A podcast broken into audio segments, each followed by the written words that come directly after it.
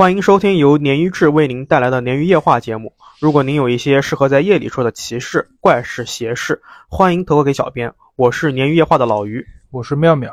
下面开始今天的夜话。好，感谢大家本期对鲶鱼夜话的收听，欢迎大家的持续关注。啊，不出意外，这期妙老师依旧是请假，妙老师身体依旧没有康复，透就是私下给大家透露一下。嗯，老于觉得妙老师之所以被疫情影响的这么厉害，可能跟他没有打疫苗有关。所以其实，呃，这种国家的政策还是要支持的。妙老师他现在已经有一周多了，要两周了，他从来没打过疫苗，所以我们还是依旧祝妙老师早日康复啊。OK，回到我们今天的夜话，我记得上一期节目里面。在我们的最后一个还是中间一个投稿里面，有说过，就是我们的投稿的这个鱼友说过，她发生了诡异的故事，在她跟老公去求助的路上，在车里面听到了秦腔，啊，然后我特意去找了一个秦腔的一个经典配乐，作为我们的 BGM，可能会有一点违和感，不太舒服的感觉。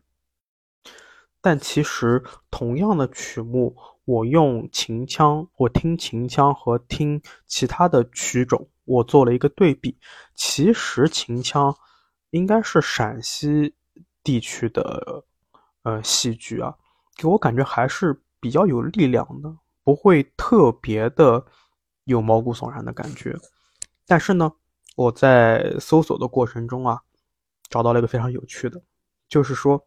秦腔里面有一部非常有名的戏，叫做《暮年救母》，这个是非常非常有名的鬼戏。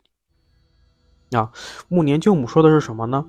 它这个故事啊，出自于《大藏经》，这是一部由印度传入的佛经。根据《大藏经》的记载啊，暮年在阴间地府经历了千辛万苦之后啊，见到了他死去的母亲刘氏。而刘氏呢，他这个时候正在被一群恶鬼折磨，所以暮年呢，就用这个钵盆装菜，就装菜饭给他母亲吃，但菜饭呢却被恶鬼夺走了。暮年就向佛祖就求救，然后佛祖呢被暮年的这个孝心感动，就授予了他这个经文，啊，叫做《梦南鹏经》。暮年就按照这个经文的指示，在七月十五，用这个斋祭的方式来供奉母亲，让挨饿的母亲得到了食物。而为了纪念他斋祭的这个动作，所以才把七月十五定为梦鱼盆会，也就是我们比较佛家里面比较有名的盛会。啊，七月半嘛，这是一个对故事本身的一个描述，也是我在网上查到的。那为什么它这部剧啊会被称作为鬼戏呢？网上面资料并不多啊，不能不对，应该这样讲，网上面能说的资料并不多，说多了我怕被和谐。但是有一点可以说，就是在民间很多地方很多戏班啊。就是早年间是没有电影这一说的，那可能我们再往前推是，呃，放电影是吧？就生产队放电影，那已经是很早年间的。你再往前推，它是没有电影的。那碰上这个白事，碰上这个灾害怎么办呢？这个村子里面就会请戏班来唱戏，而暮年救母这出戏就是出了名的给鬼看的戏。就是说，有很多戏班啊，他会空演一场。什么是空演啊？就是台下没观众，但是他这个台子搭的很好，所有的灯火啊、通明这些东西都搞得特别好。因为对于早年间戏班来说啊，那时候没电嘛，或者说是也也可能是农村的那个地区没电，没通电，那他怎么去照明呢？就用很多蜡烛，而这些蜡烛对于戏班来说是一笔相当庞大的开销。这个戏班为了演这出鬼戏，他宁愿去浪费一晚上的这个烛光照明。啊，这个其实如果从经济学上讲非常不合理啊，但是确实是有这种情况。有的时候呢是村里面请戏班特意来演鬼戏，有所求，求雨啊，求顺呐，啊，求洪水不要蔓延啊，等等等等。也有的时候呢，就是这个要放这个戏，要有戏班来演戏，他们提前一天先演一场鬼戏给鬼看，以求后面的顺利。所以之后呢，我会去跟嗯上一个投稿的鱼友去求证一下，他当时的秦腔是不是暮年救母这一出啊？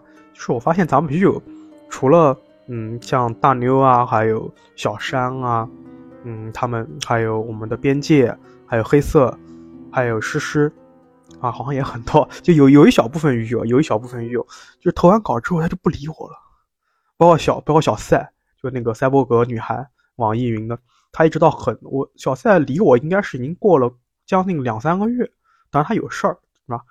然后我有时候找鱼友的时候，他投完稿之后。因为确实要排队，我用了他稿子的时候，可能会，特别是我在把他的书面语，就是文字语言转化成书面的时候，会跟他再聊一些我觉得嗯不通畅，或者是他没有说清楚的地方，但是就找不到了。好好多位是这样子，希望大家稍微关注一下，因为确实有的时候嗯少了一些环节，整个故事它的逻辑性就会下降一些，我也不能编，对吧？OK。呃，废话不多说了，我们开始今天的第一个故事。今天的第一个故事呢，来自于我们的鱼友 Hydra，就是那个 H Y D R A 海爪，那个九头蛇，对吧？复联里面的九头蛇是这么拼的。然后我们下面就称他为小海啊，因为当年魔兽有一个很有名的一个大神啊，叫这个名字，我们都叫他海爪啊。小海说呢，他听了上一期的《鲶鱼夜话》，找到了强烈的共鸣，所以才投稿的。用他自己的话说呢，他我也是完全不想再回忆这些事情了，因为他自己遇到的事情太邪了。下面请大家来听啊。小海说自己是教音乐的，和几个朋友呢一起在一个应该说是半个 shopping mall 里面开了一个一百五十平的小校区，啊确实不大。为什么说是半 shopping mall 呢？嗯，小海说，因为这个商场啊，它负一楼的一整层是菜场，那一楼是一个非常杂乱的空间，里面有超市，有各种小饭店，有卖养生保健品的店，而二楼到五楼就是教育机构了。那有趣的是呢，他向老于补充啊，说三楼是有一个非常独特的酒吧。那这个酒吧的故事呢，我们暂且不说啊，这个酒吧的故事，我估计我也能。做半期节目，特别有意思。我看了照片，呃，小海是一个特别靠谱的啊投稿者，他几乎每一个这个故事都有照片，所以这一期的照片我会发到动态里面，大家记得看啊。小海说呢，邪事就发生在二楼自己校区的旁边，因为整个商业体的物业它管理趋近于零。所以从整体布局到这个内部的这些商户招商都很乱。小海说自己刚搬进来的时候呢，走廊都没有灯。这边需要补充一点的就是说，这个商场啊，就我们姑且称它为商场啊，它虽然是临街的，但是从二楼开始，窗户是非常小的，就别说是一个成年人了，一个孩子都没有办法从这个窗户通过。所以整体采光非常差，基本上都靠的是商场内部的灯来照明。而且就像小海说的，二楼那个时候走廊都没有灯，那可见这个商场整体是很暗的。那基本上就是靠这些教育机构内部的这种灯光来照明了。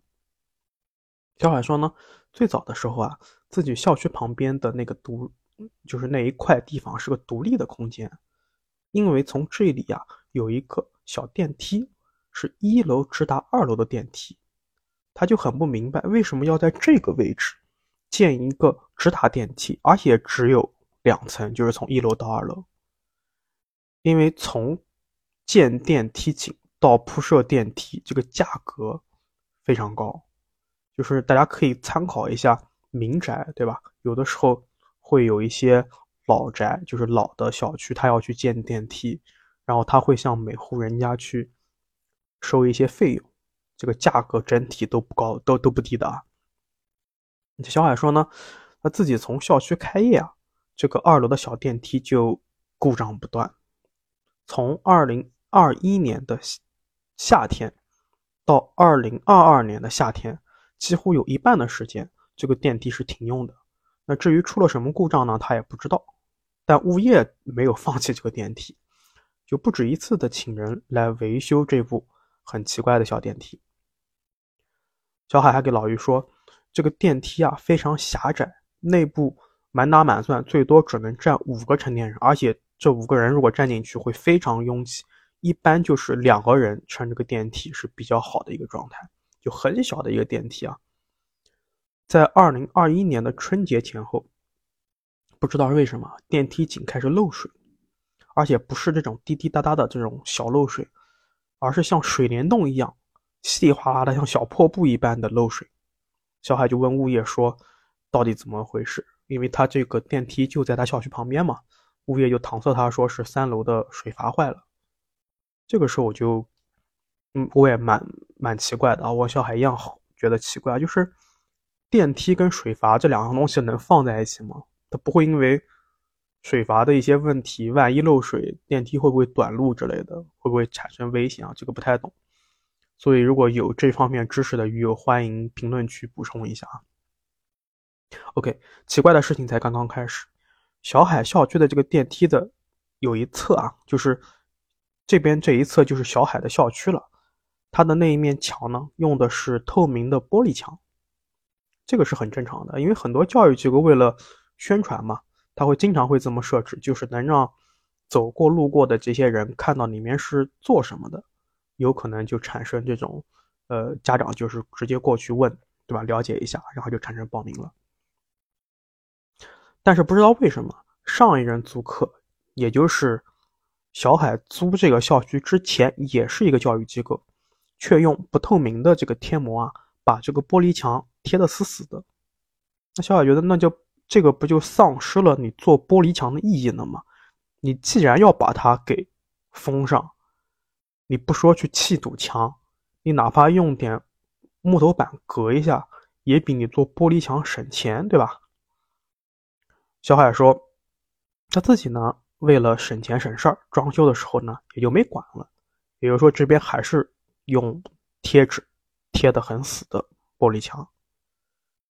那这个玻璃墙呢，离电梯大概有三到四米的距离，加上它的纵深大概四到五米，也就是说，小海的校区和这部电梯中间形成的那个空间大概是二十平米不到一个空间。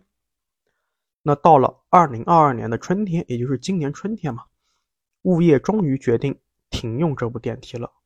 那至于是修不好呢，还是消防问题，小海也不知道。但物业处理的方式非常奇怪，他先是找人啊，把电梯井的这个门用砖块砌起来了，然后在封起来的这个砖块外层呢，加了一层木工装饰板。小海说，就是那种非常。薄的那种木板，最后呢，在这个木板的外面，就是第三层，再砌上一堆砖头，做了一个类似于门框的设置。具体的样式大家可以参照照片啊，小海给大家拍了照片，就很突兀啊。大家看照片可以看到啊，就给人感觉很难受，很不协调，非常不协调，而且这么做很费事儿。你干脆就把它砌起来，对吧？不就可以了吗？砌起来之后，你拿腻子抹一层，再涂层大白。小海说呢，自从这部电梯停用之后啊，自己就拿了一些校区的易拉宝啊什么的隔挡，直接把这个空间围起来了，当做自己校区的一个储藏室。物业也没说什么，因为他们校区本来就小，突然多出了一个二十平米的房间，小海还是蛮高兴的。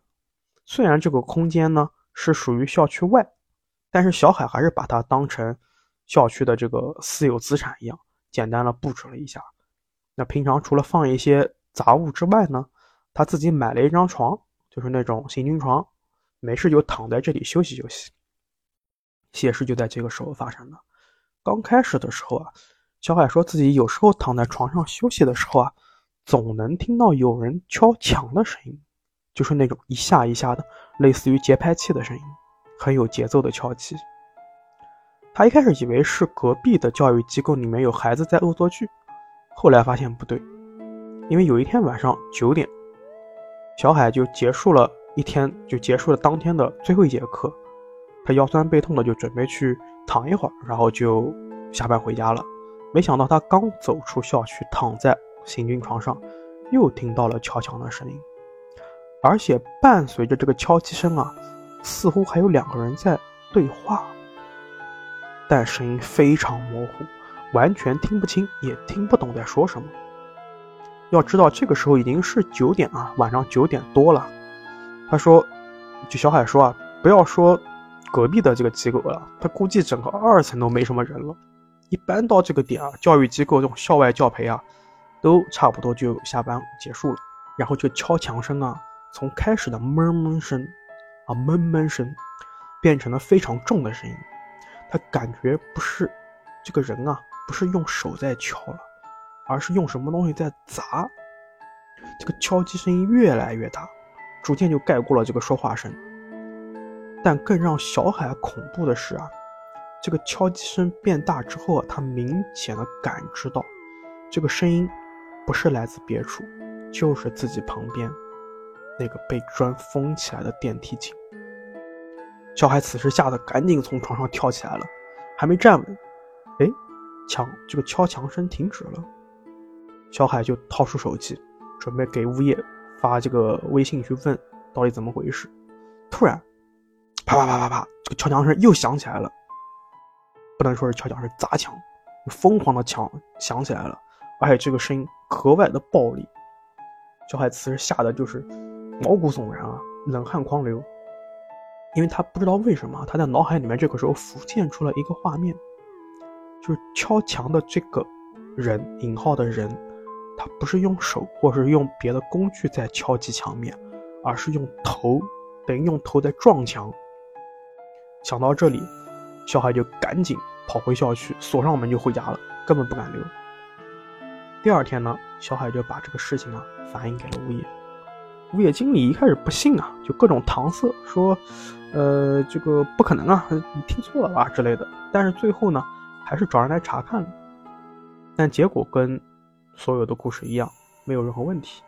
查看完之后，然后他警告小海说，也不能说警告吧，就是告知他，可能语气不太好，说这边呢虽然是废弃的一个区域，但是它仍属于公共区域。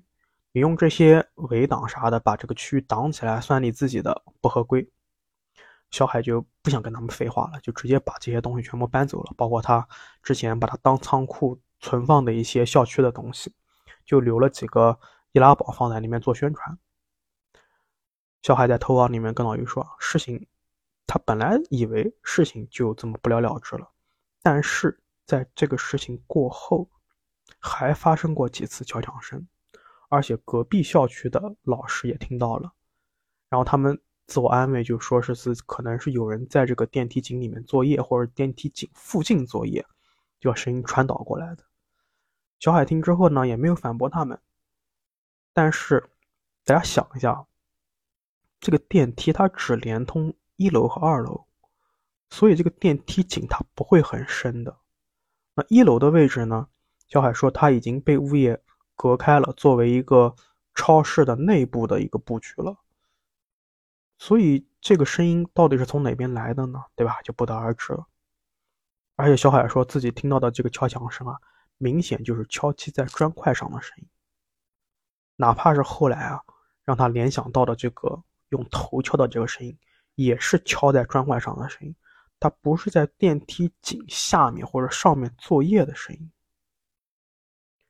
但他这个时候他就想了，想起来了，就是电梯井啊，他封这个电梯井的时候啊，用的是砖块加木板加砖块这种三层，这种三层就是这种方式来封的。那敲击的话，为什么没有回音呢？对吧？如果是这种封的很厚，而且又是很空旷的内部的话，你敲击的话，应该是有回音的。小海就想，可能这个声音是来自于木板和砖块之间的那一层。这么想很恐怖，对吧？老爷这鸡皮疙瘩已经起来了，就感觉是他妈有人被封在里面，然后再敲，是不是？但是啊，这些怪事和邪事还是没有结束。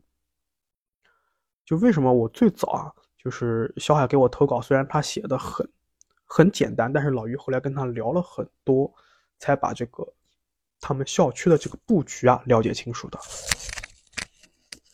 就为什么我要去跟他聊这么多呢？就是了解这么多呢？就是因为我看我先看这个投稿，我是全部都看完的，所以我才去问的，就是为了下面这件事情给大家解释清楚。就像小海给老于说的啊，他临近电梯井那面墙呢是个玻璃墙，那在墙的一端呢，就是在墙的另外，就是他们校区里面啊，在墙的这一块呢。它是被上一任的这个教育机构装修成了一个小房间，大概也就是五到八平的样子。小海一般在这里呢，跟学员家长进行沟通，包括像报名啊、续费啊之类的这个事情，或者是一些小的课程上面的交流，对吧？用他们行业的话叫呢，这个房间叫咨询室。自从小海放弃了这个电梯井外面的二十几平的这个空间，他就把自己的这个休息区啊挪到了这个咨询室。因为小海他们的这个校区很小，学生呢也不多，所以呢不太用到这个咨询室。小海就理所当然的哎把自己的那个行军床搬进了这个房间。那在九月的某一天呢，小海正躺在咨询室休息，突然有什么东西从房顶。掉落下来，正好砸在小海脸上。小海说：“哎，干！”心里面骂了一句脏话，心想：“不会是房顶的隔音棉掉下来了吧？”但是他感觉触感不像，就砸到脸上的触感不像。你要知道，那个就是教育机构啊，它一般是正常设置的，但是音乐教育机构，它要去设置隔音棉的。如果不设置隔音棉，它教室之间的声音会串。而且像小海这边，我估计是他楼上就是吊顶之上是中通的，所以他在顶上也设置了隔音棉，这样声音就不会通过顶层从这个教室传到那个教室了。那这个时候呢，小海就翻身下床，他就找一找到底是什么，刚才什么东西砸到自己了？他一找啊，竟然是一颗断牙啊，没错，就是一颗从中间折断的牙齿。小海吓得赶紧把它丢到老远，他根本都没有胆子去仔细分辨这颗牙齿是不是人类的了。用他自己的话说，就太邪门了。因为小海头顶就是天花板，而且还装了隔音棉，所以上面这个房顶上面根本藏不了东西，也藏不了小动物。就关键是凭刚才就是一秒钟的接触的这种触感，小海觉得不管这个是什么的牙齿。估计是刚掉落的，他还是带着液体的，他脑补就可能是带着血的。那投稿到这边就结束了。小海最后呢跟老于说，就是等到年底房租要到期的时候呢，他就直接退租了，他就不租了。那也其实就是这两天了嘛，老于录节目的这两天。他说他期间呢也会跟几个合伙人呢去找新的校区。那至于。断崖这个事儿呢，他没有去深究，也没敢拍照，所以这个断崖和敲墙声会不会存在内部的联系呢？这个小海自己也不知道，大家觉得呢？好，今天的第一个故事到这边。好的，今天的第二个故事呢，来自于我们的网易鱼友，叫孙菜鱼。啊，就是酸菜鱼的谐音，姓孙的孙，啊，下面我们简称他为小孙啊。小孙的这个故事呢，发生在大学的时候，当时他们大学查寝呢是出了名的严格，每天晚上九点半开始，就会有老师挨个宿舍查寝。如果有人就是如果发现有人不在啊，就直接扣纪律分。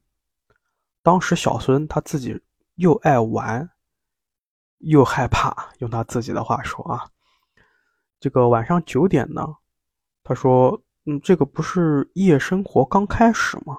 所以他就对这个查寝的这个这一整套的这个设置啊、规则啊非常抵触。于是呢，用他自己的话说，他带着自己的室友啊，和宿管老师展开了斗智斗勇的各种情节，但大部分呢都以失败告终。小孙说呢，后来因为他自己的这个各种失误啊，导致那个学期。因为查寝他自己人不在，被扣了不少纪律分，已经影响到学分了，所以后面只能尽量控制在查寝前回宿舍，就是不能再被查到了。故事发生的那天呢，小孙他没去酒吧，他跟他的舍友 A 呢一起约在一起上网，不到八点钟啊，就火急火燎的往宿舍赶，生怕迟到了。跟其他学校不同的是啊。小孙他们上网的这个网吧呢，不在学校周边，而是在离学校有点距离的地方。所以等他们两人赶回学校的时候啊，已经九点二十了，也就是说他们还有十分钟就迟到了。于是啊，小孙跟他的这个舍友啊，就抄近道，翻了墙，说是从化学系的老楼附近往宿舍赶。小孙在投稿里补充说啊，因为。化学系的老楼啊，会把很多实验室都放在这里，所以呢，这边呢平时不太用来上课。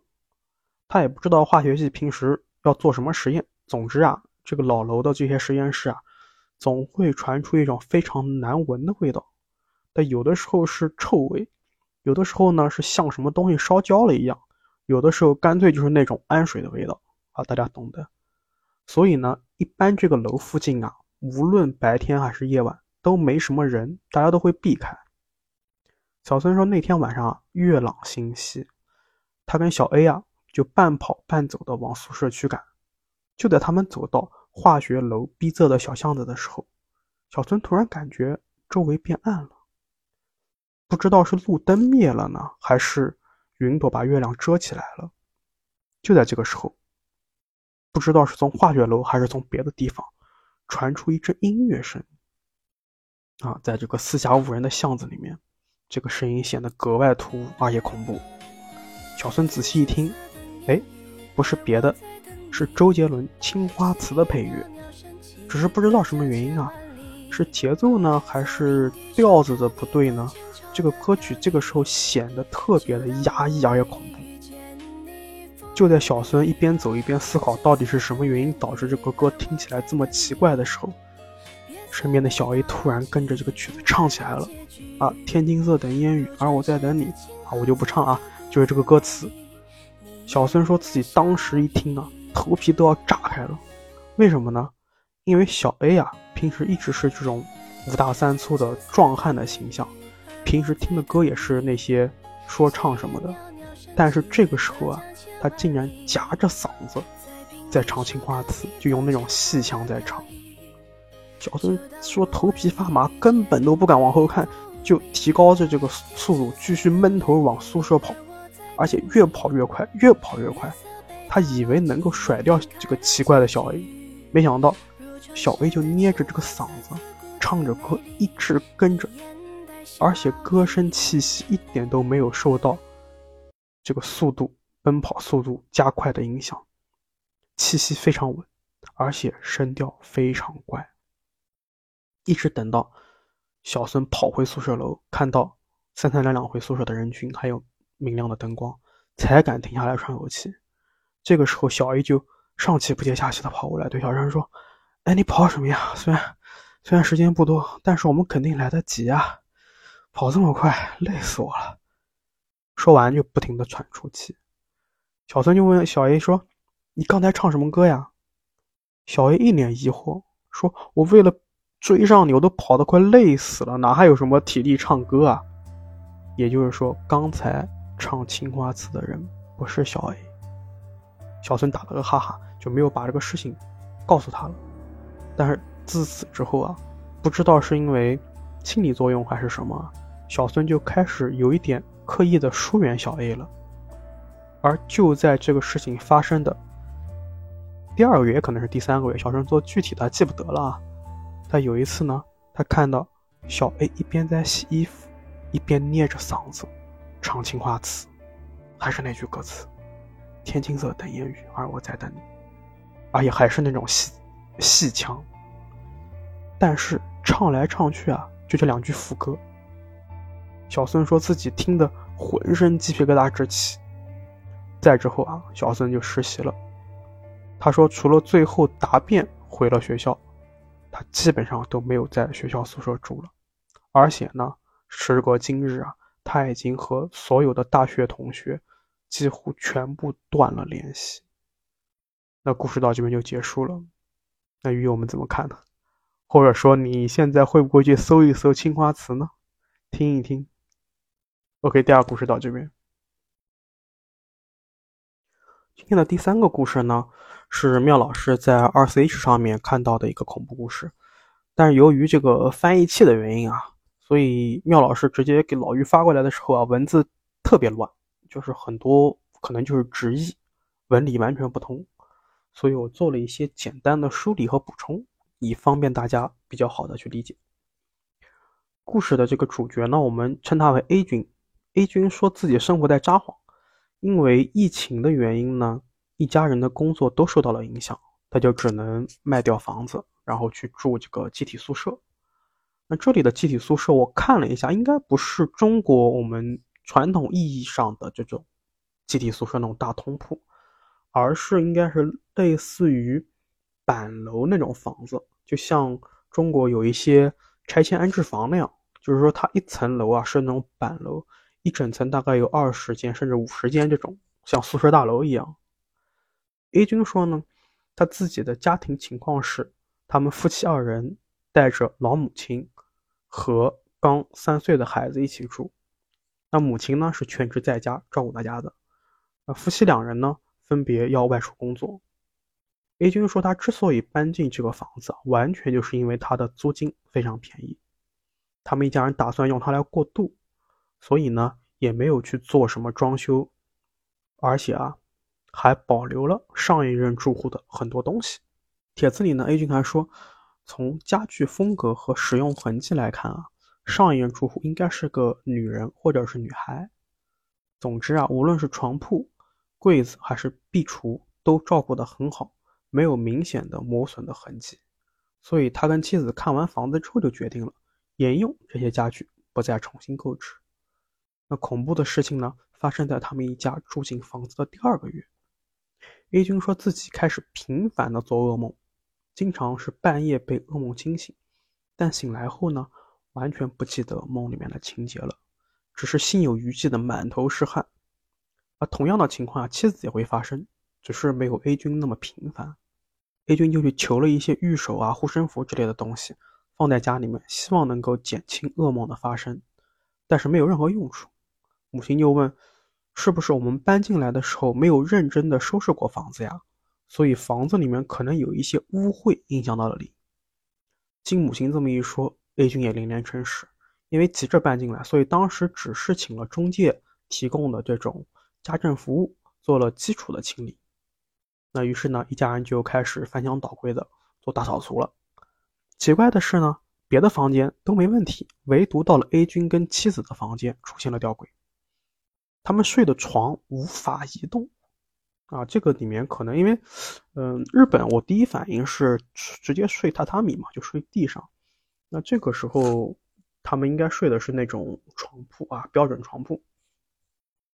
开始呢，A 君是想搬开来啊，看看这个床底下清扫一下的，因为这个床看起来是那种轻飘飘木板质地的床，但没想到啊，任凭他自己如何用力。床铺完全不动分毫，那不死心的 A 君就叫来妻子帮忙，但是两个人床铺还是没有办法移动。最后呢，母亲也来帮忙了，但是他们三个人还是没有办法让床铺有任何动弹。那三人没有办法呀，就只能喊人帮忙了。次日呢，A 君请来了一起打零工的两个同事，他们三男两女，就是两个同事加 A 君三个男人，母亲、妻子两个女人，五个成年人一起，才勉强推动了这个床铺。让所有人恐怖的事情就发生了，只见这个床下面啊，出现了一大撮一大撮的头发，乌黑发亮，而且很多，一看就是女人的头发。A 君强忍着害怕。和妻子两个人赶紧把这些头发处理掉了，不处理还好，处理完几个人更是吓到流汗，因为他们发现处理完这个头发之后啊，地板上出现了很多手印和脚印，而且非常杂乱。这些印记呢，就像踩在未干的水泥地上一样出现在地板上，它就不是那种，呃，踩在灰上面的那种，对吧？这就是那种有点，有点内陷的那种印记。他说很难，虽然很难清理，但是如果用力擦的话呢，还是能够擦掉的。那几人吓到手足无措。这个时候呢，不知道是灵感，还是什么别的原因，A 君啊就顺手搬开了床边的衣柜，果然衣柜下面也是手印、脚印、头发。这个时候啊，A 君请来的朋友啊，不知道是哪个朋友，突然说：“你们看这些手印和脚印，像不像有人在爬？”此话一出啊，几人更是吓到魂飞魄散。A 君一家第二天就搬走。那故事到这边就结束了。所以大家如果租房子的话，真的一定要，无论是请人还是自己啊，一定要提前做好这个清洁，以防出现奇奇怪怪的事情。好，今天的故事呢，是我们的小红书又有一个投稿。其实这个投稿呢，是我看了一下时间，是十二月三号投的。啊，确实是目前排队已经排到十二月份了，大家欢迎鼓舞啊，是吧？就是我们这个投稿呢是按照顺序来的，如果说有一些插队什么的，老于也会给咱们投稿的鱼友来说，大家请耐心等待，也欢迎大家的持续投稿。这个鱼友呢名叫松露之鱼百岁，下面我们称他为小松。小松说自己呢一直关注鲶鱼，看到鲶鱼的每一期文章的这个图文故事啊，他是我们小红书的嘛，所以想来投一个自己身上发生的灵异事件。故事发生的那一年呢，小松应该是十五十六岁的样子，在一个暑假，小松跟发小呢就一起相约去朋友就发小的朋友家玩耍，那是一个山区，在山上。小松这里补充说呢，因为他当年读的是寄宿学校，加上呢家里面管得非常严，所以很难有机会出去玩。即使这次暑假的这个去山区的玩，也是他偷偷跑出去的，家里面并不知道。小松说呢，虽然自己家乡是多山地区，但他还是第一次去那片山区玩耍。当天呢，他先去了发小的朋友家休息。当时啊，他跟发小。站在一楼通往二楼的楼梯上眺望远方，本来想再登高一些，这样看得更远，但发小的朋友却说啊，自己没有二楼的钥匙，所以上不去。那只几人只好悻悻作罢了。十五十六岁啊，就是真的是很美好的年纪啊！大家都年轻过，这话讲的我也不老，就是当时就是用王菲那句歌词叫做“什么都好，只缺烦恼”嘛，对吧？所以呢。小松他们很快忘记了不能上楼的遗憾，几人也就沉浸在这个山水美景之间。小松在投稿里面说啊，他第一次知道原来山上有这么多水路，各种各样的小溪呢蔓延过土路，涓涓的汇成小河流。自己因为不会水，他也不会游泳，而且怕水，所以小松只能看着发小跟朋友下河，但他也很开心，因为他自己第一次来山区。所以呢，他穿的这个鞋子不太合适爬山。发小跟朋友玩了一会儿呢，就提出带他去买鞋。于是呢，朋友就骑着农用三轮车载着小松和发小往镇上去。而等他们买完鞋回家呢，天已经全部黑了。小松说啊，山里跟城市不同，只有零星的人家，所以天黑的很纯粹。很多时候呢，只有农用三轮车的车灯和月光。就在车路过三岔路口的时候，小松隐约的产生了一种非常不好的预感，感觉到有什么事即将发生。小松这里补充说啊，他说他从小都会有这种预感，而且相当准确，所以他有点担心啊。这个时候呢，就摘下眼镜，试图在黑暗的山路周围去分辨，是不是真的有什么东西在跟着他们这辆车。当车渐渐沿着这个环山公路到朋友家后啊，特别是到了家门口的一瞬间，这种被东西跟着的感觉消失了。那几人就正常的去吃饭、看电影、休息，一切都很正常。小松就逐渐放下了戒心。小松说呢，因为最早几人啊，他们并没有决定留宿在山里面的这个房子，所以呢，发小的朋友并没有做清洁，就是有点乱，其他的几个房间不太适合居住。他们三人就决定一起睡在客厅里面，而安排是这样子的。小松和发小的朋友呢，各睡一张沙发。发小呢，睡在这个折叠床上。就在十二点刚过，三人都躺下休息不久，小松突然瞥见了一个红裙子从大厅走了出去。因为他是下意识的去瞥见的，所以看的并不确定。而且这个红裙子的大部分身体是被门挡住的，他就安慰自己还不要多想，不要多想。就赶紧闭眼睡了过去。等到第二天啊，发小和小松出门的时候，就出门洗漱的时候，一大早碰到了朋友的奶奶，就向老人家说了昨天晚上我看到这个红裙子的这事情。老人家让他们不要害怕，说这个是我们的保家仙，而且他正供奉在二楼。啊，这个时候老于这边补充一下，就是红裙子，红嘛，应该是狐仙了。小松并没有去说这个具体什么仙啊，这是老于的一个推论。第二天晚上呢，三人依旧是睡的是大厅，因为有了前一晚的经历啊，所以就是奶奶虽然说不害怕不害怕，但是毕竟第一次碰到嘛，大家还是比较害怕的。三人就决定了不关灯睡觉。没想到啊，小松一闭眼睛就感觉有东西啊从他的脚踝摸到肩膀，吓得他赶紧睁开眼。但一睁眼，这种感觉就消失了；但是闭上眼，就感觉又来了，就很奇特。小松说，这是一种类似于羽毛或者苍蝇翅膀触碰你的感觉，只要自己一闭眼，就会出现这种感觉，一直反复不停。那渐渐的呢，小松竟然习惯了这种感觉。大概是两点的时候啊，他实在支持不住了，就缓缓睡去了。第三天呢，三人按照计划去附近的另一个山头。刚到山脚，刚到山脚处的这个密林，小松就觉得开始眩晕，而且据他形容说啊，这是一种非常闷闷的眩晕感。但发小跟朋友都没有这种眩晕感，而且他们前两天呢也没有看到红裙子或者有这种被触摸的感觉。爬上山转了转之后呀，三人便草草结束了一天的行程，一直到下山回到朋友家。这个朋友才给他们说，刚才啊，我们去的那个密林啊，就路过的那个密林啊，是他们村子给夭折的小孩子招魂的地方。当晚，小松和发小就不敢再留宿了，于是呢，就坐着车，尽快回到了市区。投稿呢，到这里就结束了。老于在十二月初的那么多故事投稿里面呢，选择这个故事呢，其实这个故事嗯还是比较平淡的啊。没有太大的波折和特别恐怖或邪恶的事情。我想说的是呢，就是大家尽量在去一个陌生的地方的时候，一定要尊重和保持敬畏对当地的习俗，而不要去破坏它。这样呢，才能最大程度的平平安安。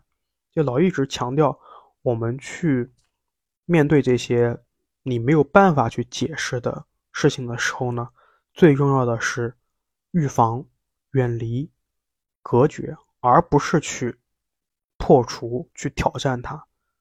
安全第一。后来老玉也跟小松聊了，他这边应该是山东地界啊，所以其实有一点偏东北的这种仙家的感觉，对吧？而且也是这种，嗯，不能说好，也不能说坏的，就是。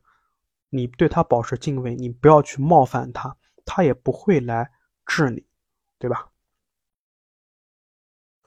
？OK，今天的故事呢就到这边结束了。希望下一期呢不要再是老于的单口了，因为很多故事其实我特别想听一听，看一看妙老师听到之后的反应和他对故事本身的一个评价。